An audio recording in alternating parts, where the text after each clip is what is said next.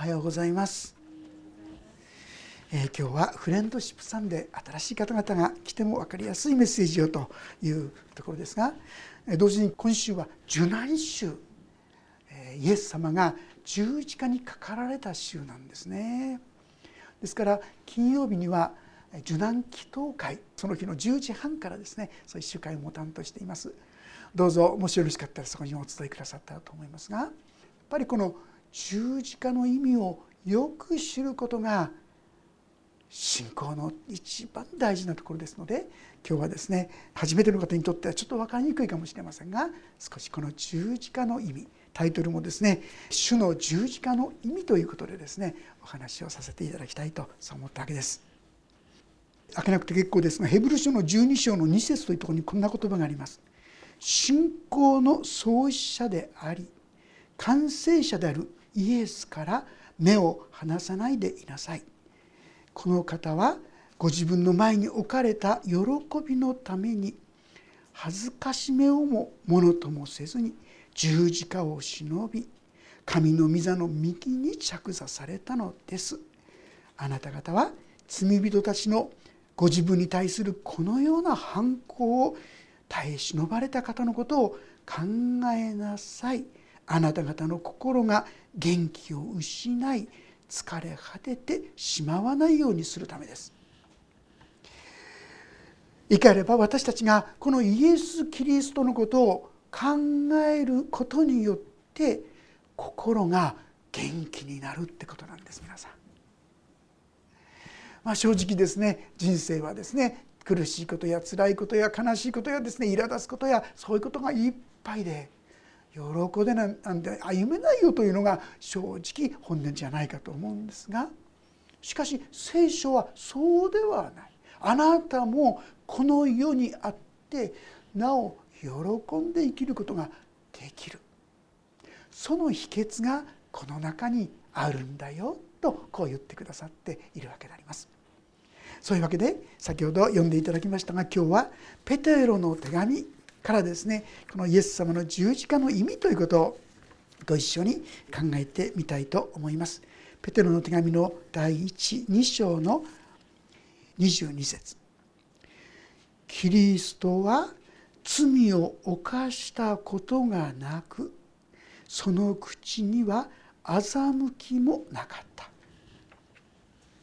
まあ教会にずっと来ている方やですね聖書を読んでいる方は「うんそうでしょうそうでしょう。そりゃそうでしょう」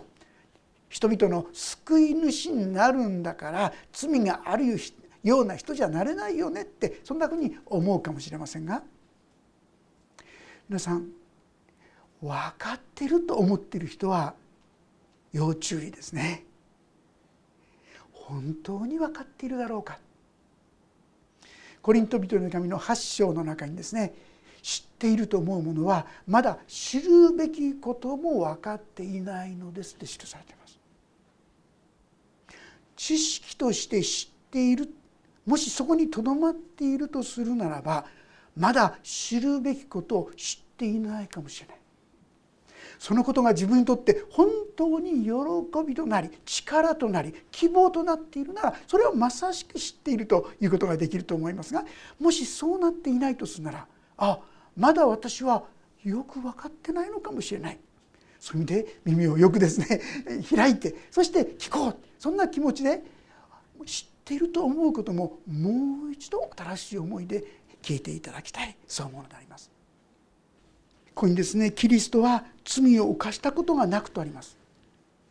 イエス様はご存知だと思うんですが私たちと同じ肉体を持ってこの世に現れたんです。皆さんの中に本当に罪を犯したことがないっていうそういうような人いらっしゃいますか？いい人はたくさんいるでしょうし素晴らしい人もたくさんいるでしょう。でも一度も罪を犯したことがない。そんなことを言えるのかな？実はこのペテロの手紙というのはペテロ彼はイエス・キリストと3年半寝起きを共にした人であります。もうごく近くからこのイエス様を毎日毎日見ていてそうして彼は彼は一度も罪を犯したことがないとこう言うんですよ。もし私たちがどんなにいい人だって言ってもですよその人の家族にですねこの方は罪を犯したことがいないんですかしたら笑われちゃうんじゃないでしょうか。んなありえないでしょうってね。もう毎日毎日罪を犯してますよ。家族は一番よく知ってますよね。一緒に寝起きしてたらどんなに罪を犯さないということがありえないことか。悪い言葉や意地悪やですね。さまざまな良くない優しい時もあるでしょうし素晴らしい時もあるでしょう。けれども罪を悪い状態が一度もない。そんな人に出会ったことがないと思うんです。でもイエス様は本当に罪がない。そればかりかここにありますようにその口には欺きがなかった。一つも嘘がない。ごまかしがない。よくですね人にはですね表と裏があるって聞きますよね。でもある人曰く表と裏にさらにですね奥があるんだなんて言うんですね。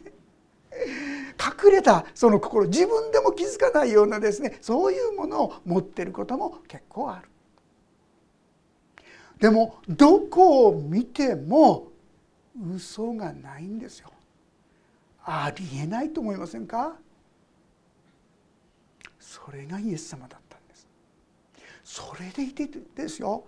ものすごく優しい。ものすごく親切。ありえないですよ。知れば知るほどなんていう人なんだ。この方はどういう方なんだと思わざるを得ない。あんまりすごいので実は聖書の中に彼に反対した人がいますが聖書には「妬みのゆえに」とも書いてありますよ。みんなが「ああイエス様イエス様」ってみんながイエス様になびくので彼らに対して反発する人そういう人はいますよ。でも本当にすごい人皆さんがどんなに素晴らしい人に出会っていたとしてもですよこのような方と出会ったことはないと思います。そしてこのような方に出会ったら何としてもこの人のことをもっと知りたい。そしてもっとこの人の言葉を聞きたい。この人についていきたい。そんな気持ちにきっとなるに違いないと思います。ところがこのことがどうだったんですか？罵られても罵り返さず。皆さんご存知だと思うんですが彼は徹底的に罵られました。今言いました。宗教家です。ユダヤ教という宗教家から徹底して排除された。そしてひどいことをいっぱいいっぱい言われて誤解やですねあるいは裏切りやですね企みやさまざまな方法でこのイエス・キリストを苦しめようとした。ある時には唾を吐きかけられました。ある時には背中をですね鞭で打たれる。ユダヤでは40に1つかける鞭とこう言うんですね。なぜかって40回打つと亡くなってしまうから40回やってはいかん。そういう鞭を受けあるいはですねローマの鞭というのは鞭の先には貝殻とか骨とかくっついてるんです。それを持ってビシッとこう打ちつけます。そうするとグッて引くことによってその肉が避けて当然のようにそこから血が流れ出るわけでありますあるいはその手にはですねこの生きた手ですよ肉にここに釘が打ち込まれてそうして十字架にかけられるんですね。下でそのようにして寝たままそのようにされてそしてそれを穴の上にドスンと入れられるならこの体重が痛みが全身に走ることでありましょう。イエス・キリストはこのようなことを受ける理由は何にもないんですよ。でも言い訳も弁解も何にもしないんです。ただそれを苦しみをうっとこううなってはいたと思うんですね。イエス様でももちろんそうだと思うんですがでもうっとそれを耐え忍ぶだけ。私が何をしたというのか。とは言わなかった。それをただ黙々と受け切ってくださったんです。そしてこの十字架の上でイエス様はこう祈られましたね。父よ父よというのは父なる神よ。どうか彼らをお許しください。彼らは自分で何をしているのかわからないのです。とんでもないことをしている彼らに対してそれを責め立てるんじゃなくてその彼らを許してあげてほしいと。皆さんこういう方に出会ったことがあったでしょうか？イエス様はこの刑罰を受け切ってくださったんですがなぜそこで言い返さなかったんだと思いますか？それはイエス様がこれは私が受ける分だと考えていたからだろうと思います。受ける分だという意味は私はこの人たちを許すためにこの世に来たんだ。この人たちを救うために来たんだ。そのためには彼らの身代わりにならなければならない。だとするならばこの刑罰は何一つ文句は言わずに受け切るのだ。そして黙々とそれを受け切っていってくださったんですね。イエス様は十字にかかる前にゲッセマネというところにですねユダに率いられたこのユダヤ教の人たちがイエス様を捕まえに来た時がありました。その時にイエス様が捕まった捕らえられたその時に弟子の一人がですね向こうの最主張のしもべにですね飛びかかって耳を実は切り落としたっていうんですね。そしたらイエス様もそれを突然やめなさい。そこまで。それをとどめられただけじゃなくて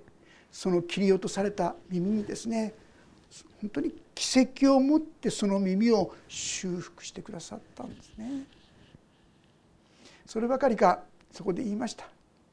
私が今ここに十二軍団の見つかりを使わすことができないと考えるのか弟子たちが襲いかかるその姿を見て私はそんなことをしようと思えば簡単にできる。今この人の人たちをですね滅ぼすことだって一網打尽にすることだってどうってことはない。でもそんなことをしたら人の救いの道がなくなってしまうではないか。だから私はこの苦しみを受け切るのだと言って自ら進んで捕まえそして十字架の道に歩んでくださったんですね。そしてこの言葉はさらにこう言います。苦しめられても脅すことをせず正しく裁かれる方にお任せになりました。お前たち後でひどい目に遭うぞなんてことは絶対言わなかったんですよ。そうじゃなくて彼らを救うために来たからなんですね。そしてキリストは自ら十字架の上で私たちの罪をその身に負われました。皆さんこの朝はっきりと知ってください。そしてまた思い起こしてください。イエス様が苦しめられたのはあなたの罪を背負ってそしてその罪を処理するためだったんです。あなたのその罪があの十字架の上で鞭が打たれてあるいは国が打ち込まれてその度ごとにあなたの罪が一つ一つ全部許され清められあなたが救い出されてそして神の子供となることができる道を備えてくださったのです。私たちはあああの十字架はみんなのためってそう教えられそう考えているかもしれませんが本当に皆さんがその力を味わうためには、この十字架は私のこの妬みの罪恨みの罪憎しみの罪自分でどうしようもできない罪の奴隷となってしまっている。今だったらそれこそゲーム依存であるとかですねさまざまな依存に私たちは捉えられてしまってもはや自由に本当の意味での生きる喜びを持った生き方ができなくされてしまっています罪の牢獄に閉じ込められてしまってそういう私たちを解放してくださろうとしているのです。いやもう解放してくださったのです。イエス・キリストは十字架にかかってそしてついに我が霊を見てに委ねますと祈りました。その時天地は真っ暗になってそして神殿にあった大きな幕が一気にですね破って人の手では絶対できないことも起こりました。死んだ人が生き返ることまで起きたと聖書は残していますね。驚くべきことが起きました。それは何か。本当に罪の問題は解決した。イエス様が私たちの負うべき罪を全部受けてくださった。そしてその死を打ち破ったんです皆さん。人間最後まで戦っても戦えない相手は誰か。それは死じゃないでしょうか。どんなに健康ですね。健康オタクと言われてもどんなに訓練してもやがて死がやってきます。でもイエス様はその死を打ち破って一度死にましたけども3日目にそこからよみがえられた。それは本当に死が打ち破られた罪が本当に打ち破られたそこに勝利する生き方が開かれたということを私たちにお示しになるためだったんですね。もし皆さんがただ知っている「あイエス様は私の身代わりになって死んでくださったんだってね」ってこれだとあんまり力が出てこないかもしれませんが自分の中にあるどうにもならない。自分のドロドロとした醜い心や罪。もうさまざまなものの奴隷になってしまうこの私たちのそのためにその罪の身代わりにイエス様が死んでくださったということを本当に受け取る時に私たちのうちには不思議な力が宿るんですね。この聖書の後ろの方に書いてあったのはそれは私たちが罪を離れ義のために生きるため自分の力ではどう頑張ってもどう頑張っても打ち勝てなかった罪のこの支配に神様は終止符を打ってくださるんです。そこからの解放を本当に与えてくださるんです。どうやってそのどうにもならないその罪のためにイエス様が死んでくださったということを本当に受け取ることです。この自分で今までどうにもならなかったこの罪をですか？そうです。その罪のために身代わりに死んでくださった。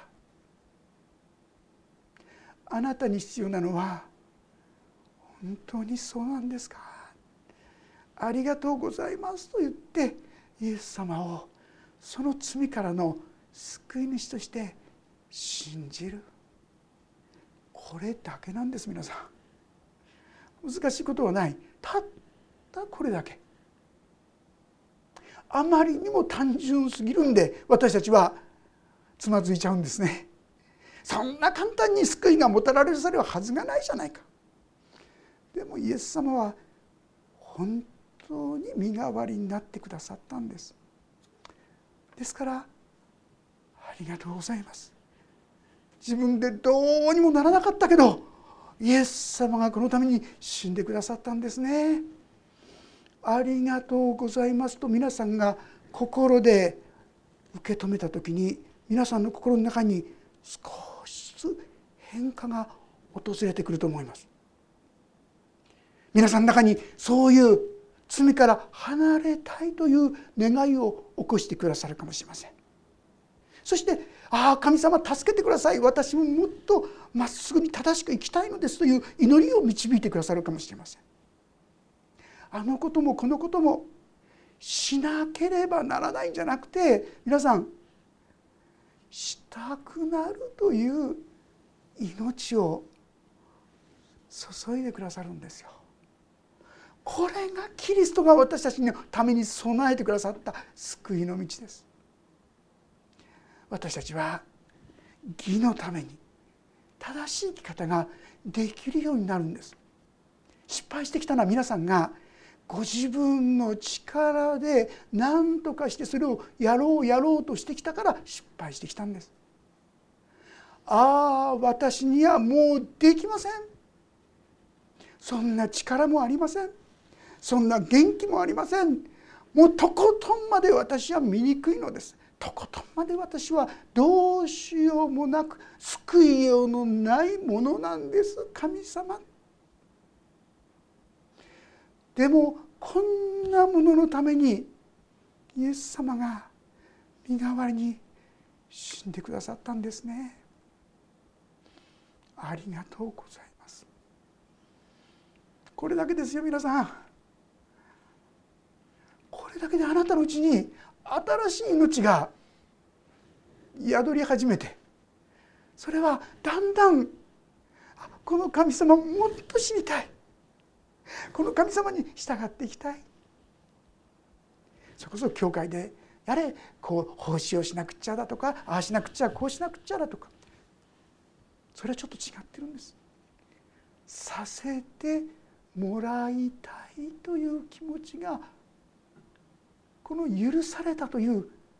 確信からだんだん出てくるんです。その力によってご奉仕していくのが正しい奉仕の姿なんですね。やれ献金だ。やれ教会行かなくちゃとかじゃない。神様がそうさせて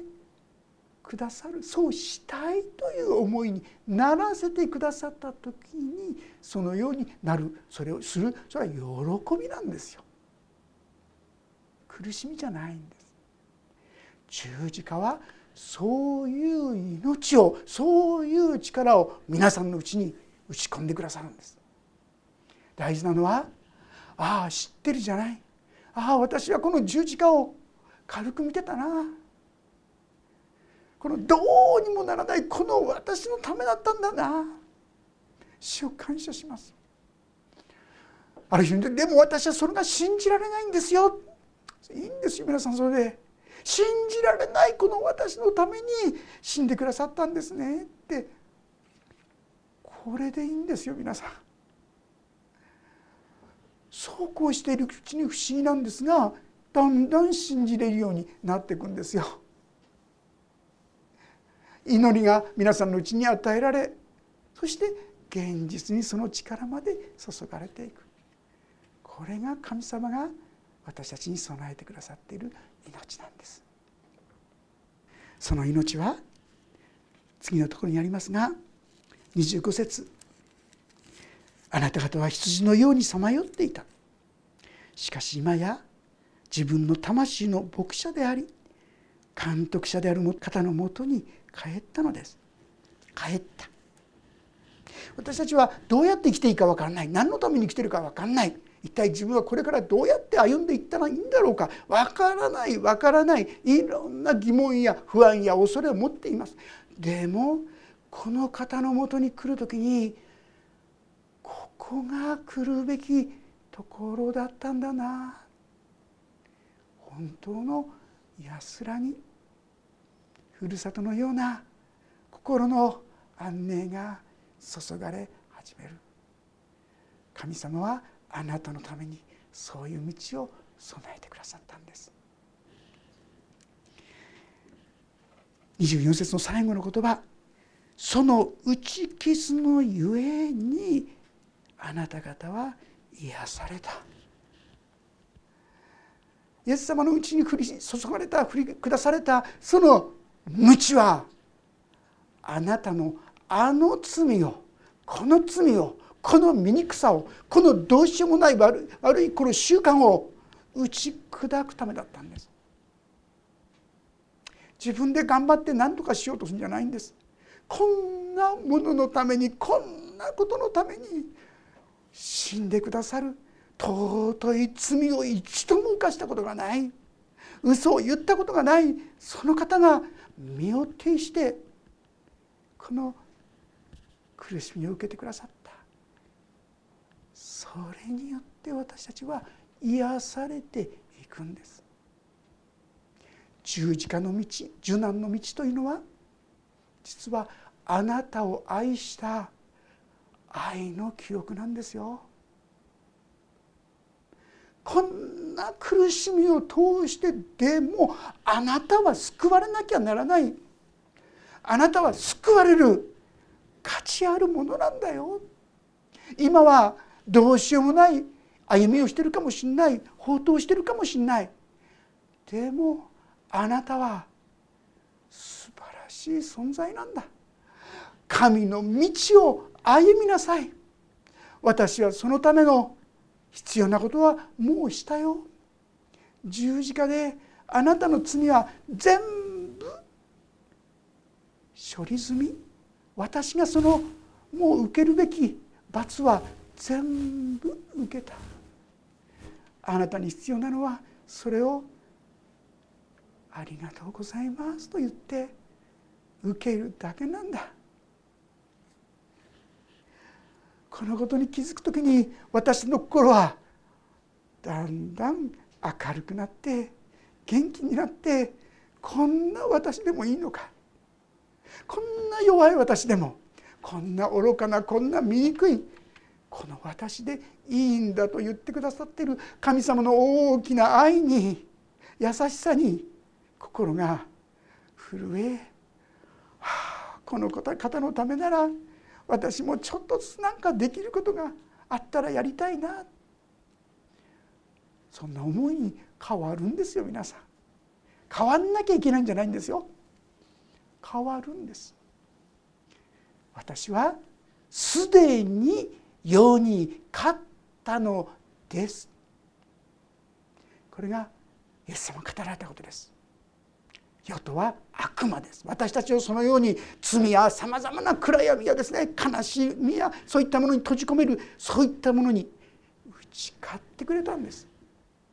あなたがイエス様を見上げてああイエス様十字架でこのことのために死んでくださったんですね。このことのために苦しみを受けてくださったんですね。ありがとうございます。これだけであなたの生き方が根本から変わっていくんです。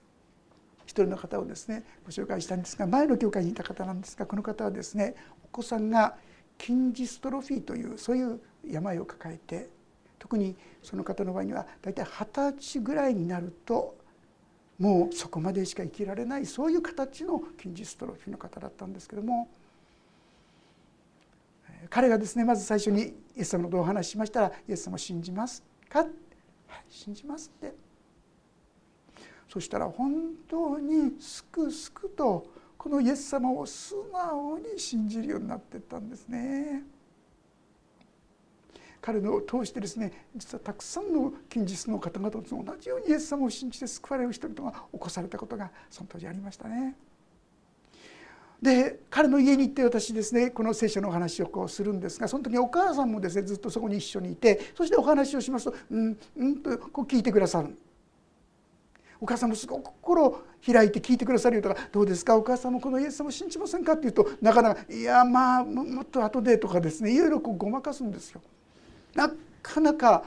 イエス様を信じるってこう言わない。まあ、実は後でお聞きしたんですがまあ、彼はその時もうすでに二十歳になってましたもし自分がイエス様を信じるって信じたらたちまちこの子をですねもう天国に連れてっちゃうんじゃないかなっていうことが怖くて怖くて信じますと言えなかったんだってこう言ってましたね。彼女は彼が亡くなる3日ほど前、まあ、自分がもう亡くなるんだなってことを感じ取ったみたいですね。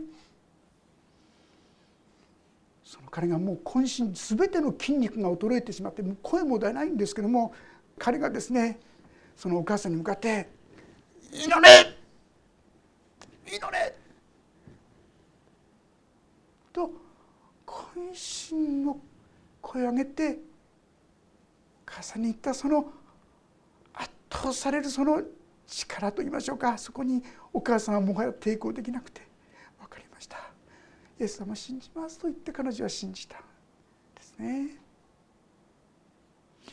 そしてお母さんが信じてから3日のうちに彼は本当に地上での生涯を終えて天に帰っていかれたんですがその帰っていった時にそのお母さんはそこに亡くなったことが分かった。その時にひざまずきながら声を上げて祈ってました。神様この家に天使を20年送ってくださって本当にありがとうございましたそして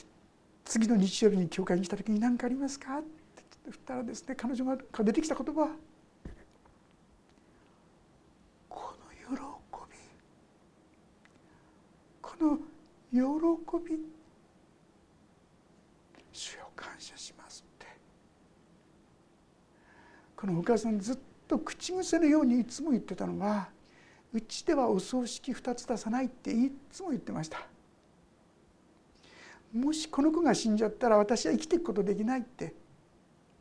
ずっと言ってたんですね。だから信じるとも言わなかったんですがさっき言ったように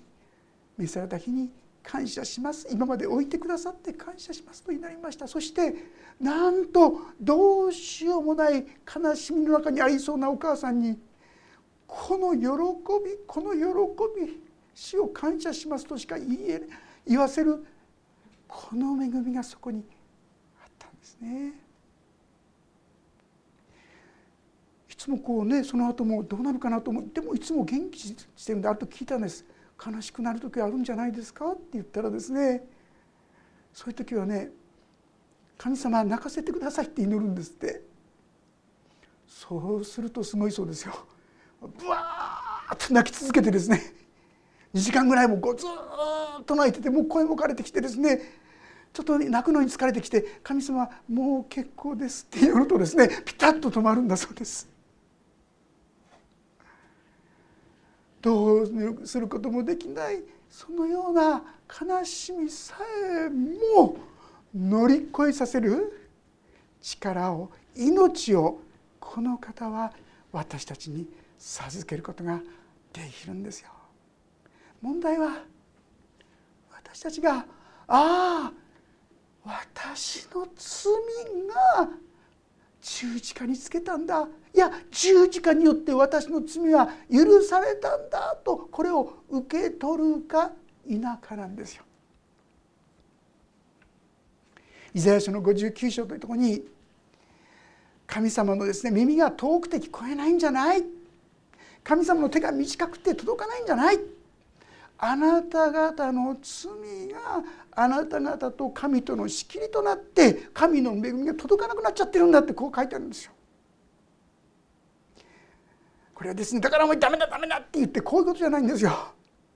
あなたに必要なのはああそうでしたそうでした私はそういう罪がありましたでもこのことのためにイエス様が死んでくださったんですよね感謝しますこんな愚かなことをする私なのにこれを許してくれた。十字架ですよね。感謝しますと。これで神様との交わりはすっきりしたものに完成したものになるんです。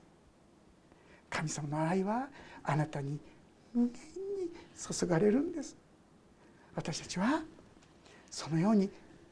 愛の道義の道を行くばっかでも歩むことができるようにしてくださったこの方は本当に罪のない方でした。でもその方が本当に十字架にかかったんです。それがあなたの罪を許すための十字架だったんです。どんなにその罪がひどいものでも大きいものでも醜いものでもどす黒いものでもどうにもならないものでもその罪のために十字架があったと。皆さんがいつもいつも告白して感謝していく時に皆さんの心はいつもいつも明るく元気に生きられるように変えられるんです。自分の罪を認めるなんて嫌だなと思うかもしれませんが私たちを神様から遠ざけているのは実は在籍感というものが多いですね。こんな私は神様の恵みを受ける資格がないってこう考えてしまう。そうじゃないんです。そういうどうしようもないものだからイエス様はあなたのために死んでくださったんです。そしてあなたのその問題はすでに処理されたんです。私に必要なのはありがとうございます。それを受け取ります。許しを受け取りますと言って素直にそれを受け取ればいいんです。それだけであなたのうちに不思議な新しい力が湧き出る。どうぞこの道を今月も今年もいつも歩んでくださったらとそう思います。お祈りをいたします。恵みの神様私たちは自分の罪過ちを認める代わりに人のせいにしてみたりいよいよ醜い心の葛藤や争いをしてしまうような愚かな者たちでございます。でもしよあなたはそんなあなたのために私はこの苦しみを通ったのだよ。そんなあなたを私は救いたいのだよ。そのあなたの罪はもう十字架で許されるんだよ。そう。語ってくださっていることありがとうございます。どうかここに集ってくださったお一人お一人がどんな罪でもイエス様が受けてくださったということを本当に信じ受け取りなさることができますように。そしてその方の心の中に不思議な愛と喜びと温かい死をあなたのものに元にある安らぎをどうぞ体験させてあげてくださいますようにお願いします。神の祝福がどうかお一人一人をもっともっと豊かに覆ってくださいますようにそしてねばならないではなくて喜んでできることをさせていただくお互いとならせてくださるようにお願いします。イエス様が歩んだように私たちもそのように歩みなさいと言ってくださる神様の道をねばならないではなくて本当にそうさせていただきたいと祈りながら歩むものとさせてください。お一人一人にこの恵み祝福特に神様またこのイエス様を受け入れてない方がおられましたらまずこの愛の恵みの技十字架が私のためだったと受け取りなさることができますようにそしてこの愛が豊かにお一人一人満たし溢れさせてくださるようにお願いします。御手に委ねます。イエス・キリストの皆によって祈ります。アーメン。もうしばらくそれぞれに自分の言葉で神様にお祈りを捧げてくださったらと思います。